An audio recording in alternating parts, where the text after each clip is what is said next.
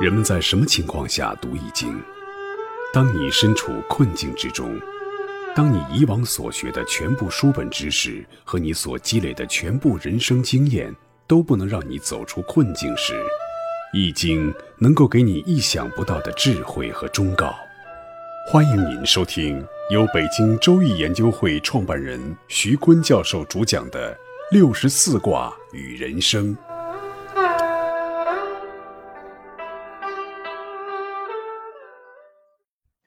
亲爱的听众朋友，大家好，我是北京周易研究会创办人徐坤。今天我带您走进周易殿堂，主讲六十四卦与人生。大家好，我是林雪。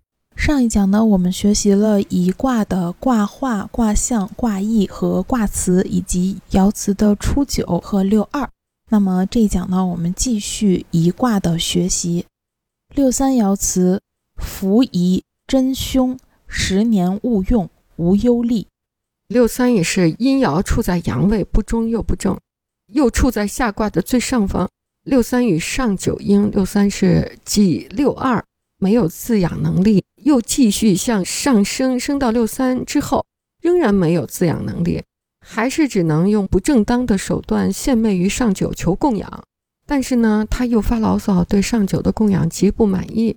象征了不正当的行为已经上升到了极点，为了达到一己之私，不惜采用任何手段，违反常理，必然是凶的。这个六三爻还规定了一个时间，他这样献美于上九，就是努力十年也得不到供养，所以结局特凶，白努力了。这十年自己还不长点本事呢，哈，自己也养自己了。六四爻辞：颠夷吉，虎视眈眈。其欲逐逐无咎。六四呢，就是阴爻阴位又得正，是处在能够养活别人的位置。但是呢，六四这个时候连自己还都养不活，只好向下又求初九来供养他，或者呢向上来求上九。求的结果呢是初九供养了六四，结局很急。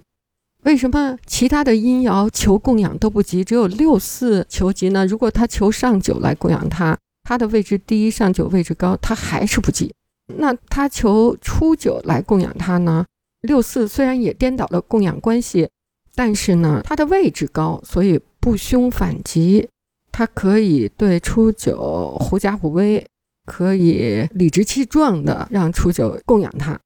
六四为什么会有这样的处境啊？因为他高位，她就象征着一个公主，就像虎妞是老板的女儿，结果他找了祥子，让祥子供养他，拉车的车夫。那车夫呢，供养了一个公主，自然就任劳任怨了。读到这儿真想笑啊！真的是没有宏大叙事，没有宏大的话语体系，就是你养我还是我养你，你比我强还是我比你强，我的位置高还是你的位置低的问题了。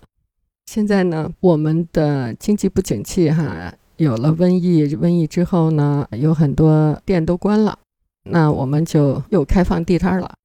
其实说来说去呢，这都还是用什么方式来供养自己和供养家人，或者是供养社会。那一说可以摆地摊了，就流传起十二星座摆地摊排位赛，要排地摊王排行，第一就是双子座。可以开展多种经营，小商品应有尽有。第二名是水瓶座，眼光独到，小商品绝不烂大街。第三是巨蟹座，祖传手艺，回头客超多。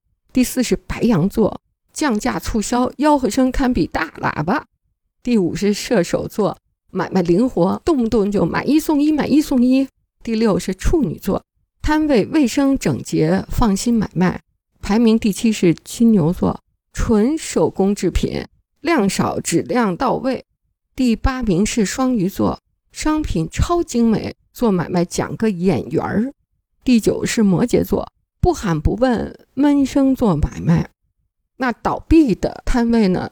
倒数第三是天平座，小本买卖，保本儿，有个成本价就卖，赚不着大钱。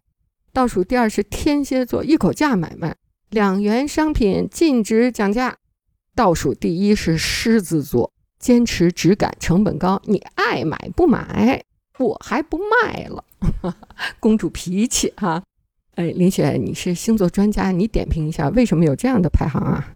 他这个说的也非常的有意思，是按照十二星座的一个性格特点来进行的排位。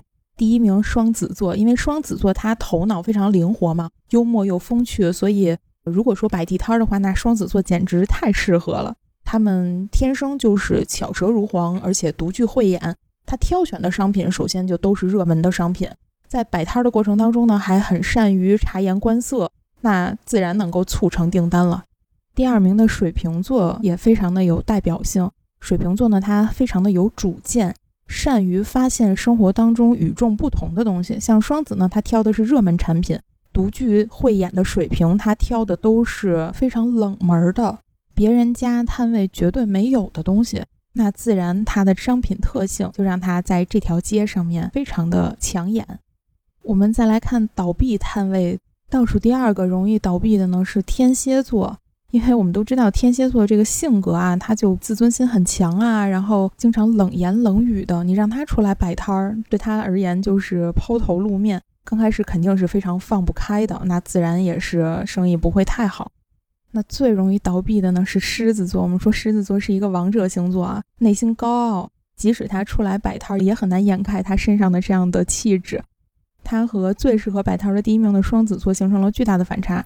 双子座是那种，哎呀，哥呀，姐呀，你来看看呀，然后怎么介绍我们商品特性，说的非常的五花八门的那种。那狮子座就是，哎，你自己看好了就拿吧，就那种，还不允许讲价。哎，真是非常的有意思。所以听众朋友们也可以对应一下。虽然摆摊儿已经成为了潮流，但是你适合摆摊儿吗？六五和上九呢？我们结合在一起来看。六五的爻辞是福经居贞吉。不可涉大川。上九的爻辞呢是犹疑利吉利涉大川。六五呢违反了常理常识和惯例，还是佛经啊。居贞吉不可涉大川。居贞吉就是指六五，他是阴爻居阳位不正，但是在尊位没有能力养天下，就求助于上九刚退位的君主。这样做呢，虽然违背了常理。但是为了颐养天下，不得不采取这样的方法，也是吉祥的。自己的力量不足，就不去冒太大的风险，就不设大川了哈。但是他又在养天下的位置，所以他就动用了他的前位君主的力量。那上九呢，是由于供养之所由，由于的由就是颐养之源，他是有资源、有能力、有资本。所以上九呢，它是颐养的最上位、最高的位置了。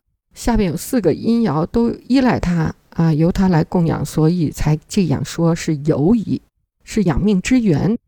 但是上九呢，是因为师尊是位的君王，他就顺从九五在位的君王，六五和上九合力才可以颐养天下。这六五要借用前一位君王的势力。就像我们说明朝的皇帝，他要借用退位皇帝的锦衣卫的力量来巩固自己的权力核心一样。锦衣卫飞鱼服加绣春刀是他们权力的标志，这个权力的标志呢，也是他们的生活标准、社会地位和升迁速度的标志。所以在明朝呢，很多位置很高的大臣的孩子，世世代代都当锦衣卫。就是因为这里边吃得好、穿得好，看来吃得好、穿得好、升迁快，是人们择业的第一标准。说起，锦衣卫是明朝的高官的孩子都在追求的好吃好喝、升官快的地方。那其实，在我们国家建国以后的历次运动中，有很多知识分子为了盗良谋，做出了很多违心的事。有一次，周总理接见李政道的时候。让李政道给他推荐在国外著名的华裔的物理学家来帮助中国建设。李政道就说：“我的老师苏兴北就在中国，就在北京。”后来总理一找，在干嘛呢？原来在打扫厕所。苏兴北呢有一个学生叫王振镐，苏兴北认为他将来能比李政道还好。苏兴北最信任的这个学生王振镐。就变成了苏兴北的告密者，他把苏兴北的所有的行为上纲上线，向上级报告，最后呢，苏清北就被抓起来了，然后就从反右历次运动都被整肃。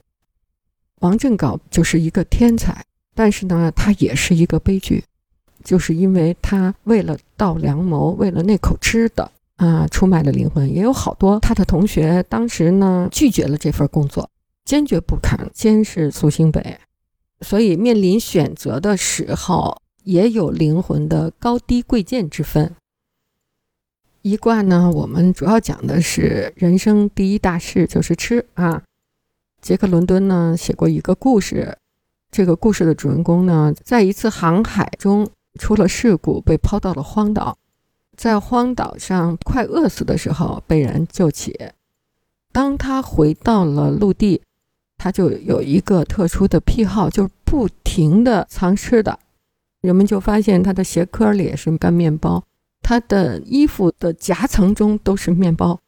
然后他能塞面包的地方都塞的是干面包，这种偏执的行为呢，就是因为他在岛上饥饿，呃，这种匮乏产生的偏执的追求。我们这一代呢，也是生活在物质匮乏的时候，我们的热线呢就接了很多老人和他们孩子来的电话。我记得有一个女儿就说：“哎，你看我妈妈有一个什么毛病啊？她见什么就捡什么。”他们家两居室，一间房子呢，就都放他妈妈从外边捡回来的破烂，家里发出那种不好闻的味道。这个在临床心理学叫囤物癖，就是他有一种偏执的取向，就是被物质匮乏过，无论是吃啊还是穿呐，衣食住行都被匮乏过，所以就拼命的积攒，拼命的捡破烂儿，生怕有一天又回到了那个时代。其实我们沿着北纬三十度看啊，有一大片是沙漠，还有一大片是海洋。就我们中国这个北纬三十度，是一年四季花草繁茂。但是呢，我们这个民族呢，朝朝代代都发生过饥荒，都发生过饿死人的事。为什么呢？我们民族的文化基因中有两个主要的价值趋向。中国文化呢，有那种完美的乌托邦的痕迹，它跟这个乌托邦的理想的社会有高度的吻合。在个人价值观上呢，是一个道德完美主义。那这种道德完美主义投射到社会管理体系中呢，就是秩序的完美主义。这两个标准呢，就使得当这种极端的完美主义的乌托邦梦想实现的时候。它是高于人的真实的存在的，人总是有衣食住行的需要，而在乌托邦的社会里呢，人是没有私欲的，是禁欲的，就是不谈恋爱、不吃不喝的那种完美的英雄。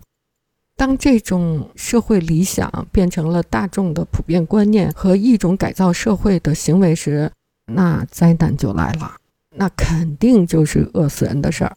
或者整死人的事儿，所以呢，我们的传统文化中的这种个人价值观、泛道德的完美主义和社会价值观这种秩序的完美社会的两个主要的价值趋向，就使得我们这个民族老高于人的真实存在，说话说的都特别的完美，所以让现实生活的人很挣扎。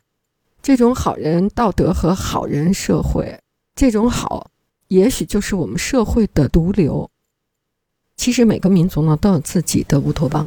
那么我们民族的乌托邦呢，它就是建立在好人的泛道德标准和这个泛道德标准建立的一个有秩序的完美社会。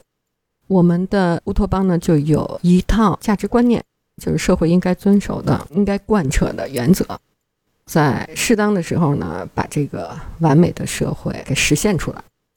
那在平时呢，社会管理者把我们传统的儒家文化中的乌托邦的要素转化成三纲五常，以家庭为中心的向外扩散的、逐步改造社会的一种舒缓型的力量。那什么时候乌托邦就变成了千百万人的社会实践，而把它实现出来呢？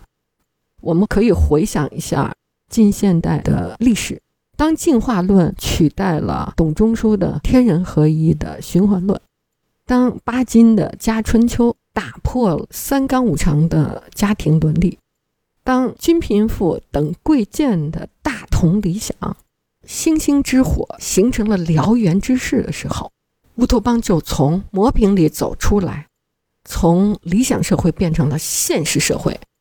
那个时候，人们就在自己酿造的美好世界里挣扎了。各位听众朋友，本期论题由北京周易研究会创办人徐坤教授亲自答疑，答疑热线：幺三三零幺幺二三二六五八零零八幺零零二七七。